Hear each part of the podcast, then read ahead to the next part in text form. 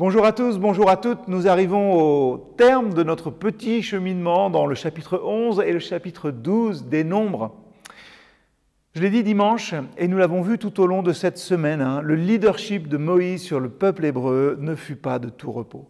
Et donc aujourd'hui, pour terminer cette petite série de méditations, j'aimerais revenir très simplement et très rapidement sur eh bien, ce murmure d'Aaron et Myriam contre Moïse au chapitre 12 quand ils disent Mais le Seigneur ne nous parle-t-il pas à nous aussi? On a vu Moïse pas forcément à son avantage au chapitre 11. Et au chapitre 12, je vais me concentrer sur la réaction de Moïse à cet épisode. Regardez la différence.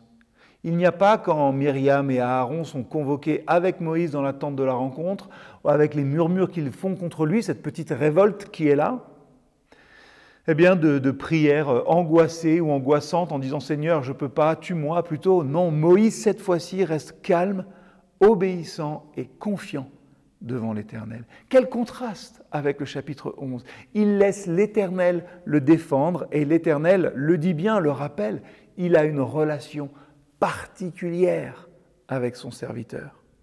Écoutez bien ce que j'ai à vous déclarer. Quand il y a parmi vous un prophète, moi le Seigneur, je me fais connaître à lui et je lui parle au moyen de visions et de rêves. Mais ce n'est pas le cas avec mon serviteur Moïse, lui qui s'occupe fidèlement de tout mon peuple. Je lui parle directement en langage clair, je me montre à lui, il me voit apparaître devant lui. Alors pourquoi n'avez-vous pas craint de critiquer mon serviteur Moïse? Rempli de colère, le Seigneur s'en alla. Moïse a appris sans aucun doute des événements du chapitre 11. Il a continué à travailler sa relation à Dieu malgré ses manquements et il n'a pas lâché. Et Dieu ne l'a pas lâché non plus. Cultivons-nous, nous aussi, notre relation particulière avec le Seigneur, malgré nos coups de mou parfois quand ça ne va pas, et parce que c'est essentiel finalement dans le leadership, c'est essentiel dans notre vie et dans la mission que le Seigneur nous confie. Le refléter dans tout ce que nous faisons et dans tout ce que nous vivons. Votre proximité avec l'Éternel est ce qui compte le plus. Nous mettre à son écoute, finalement, c'est le seul moyen de combattre notre soif de contrôle, de pouvoir, notre incrédulité dans l'Église, au travail, dans notre couple, dans nos familles, partout.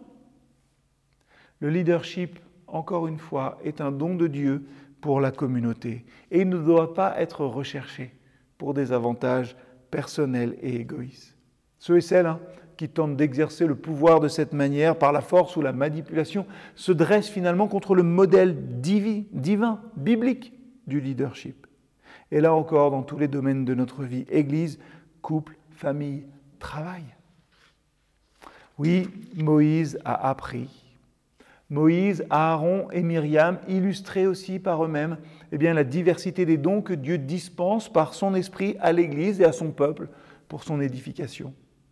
Alors, les leaders, hein, ceux qui sont là, doivent apprécier, affirmer et encourager l'exercice des dons qui sont distribués à l'Assemblée ou au peuple. Je ne sais pas qui aujourd'hui est à côté de vous, ni avec qui vous allez peut-être passer votre journée, votre après-midi ou votre soirée, mais faites une chose, Essayez d'être reconnaissant, encourageant et un réel appui, un vrai leader pour celui ou celle qui est à vos côtés. Que le Seigneur vous y aide, que le Seigneur nous y aide au quotidien. Je vous dis à très bientôt.